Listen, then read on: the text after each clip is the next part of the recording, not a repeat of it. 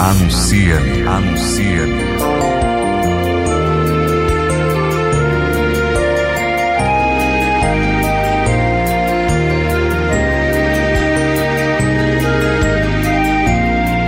Anuncia-me, vocação que se faz missão. Glorificamos e bendizemos ao Senhor, Deus da nossa vida, que deseja que nós vivamos em santidade. E viver em santidade não é fazer tudo certo, mas é buscar lutar a cada dia contra o erro, ou seja, contra o pecado. É necessário, irmãos, discernirmos aquilo que é erro, problema, daquilo que é pecado.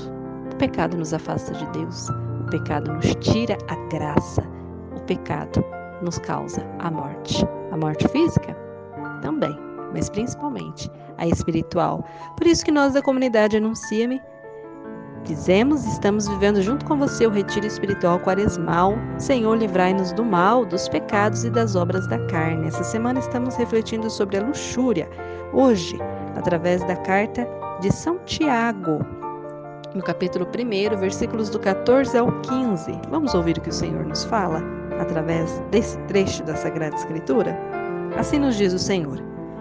A consubciência, depois de conceber, dá à luz o pecado. E o pecado, uma vez consumado, gera a morte. Mas antes, no versículo 14, olha só o que o Senhor diz: Cada um é tentado pela sua própria consubciência, que o atrai e o alicia. Palavra do Senhor, graças a Deus. Pois bem, meus irmãos, Cada um de nós, dentro de nós, temos a consubciência. É a, aquele desejo lá do íntimo que está atrelado à carne e que nos muitas vezes nos leva a desejar, a buscar, a querer aquilo que é pecado. É isso que a palavra do Senhor diz.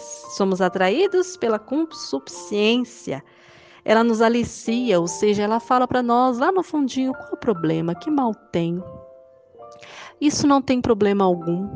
A consubciência nos vai enganando. E quando nós vamos ver, já estamos seduzidos, já estamos atrelados ao pecado.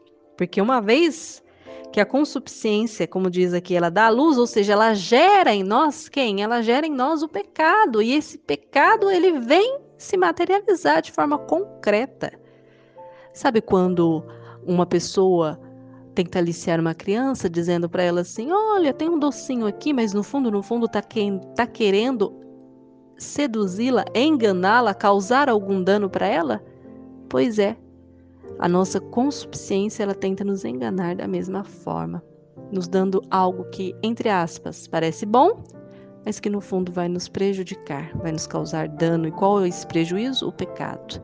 E o pecado é prazeroso, irmãos? Sim, principalmente da obra da carne ligada à luxúria, ou seja, sexualidade. Leva sim ao prazer, mas leva também à morte, porque o pecado, uma vez consumado, ele leva à morte. Como eu disse no início, a morte espiritual. Quantas pessoas estão mortas espirituais? Porque estão vivendo no pecado da luxúria. Quantas pessoas não têm vontade de orar, não têm desejo de meditar a palavra, não têm é, fé, não têm sentido daquilo que é santo, porque estão inundadas, e me perdoa pelo tom da palavra, imundadas pelo pecado da luxúria.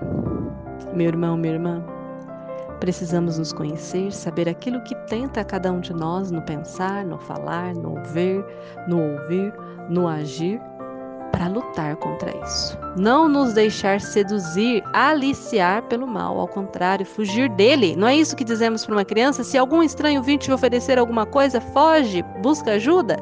Da mesma forma, nós precisamos agir.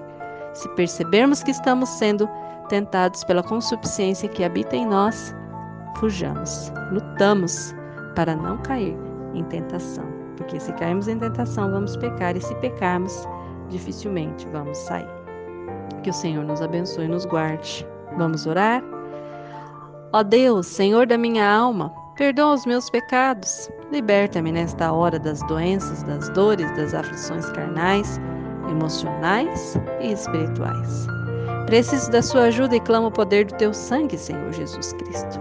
Sangue que tem poder para ajudar-me a lutar contra as forças do mal, a quebrar as forças do inimigo sobre mim, que me tenta e que me quer afastar de ti.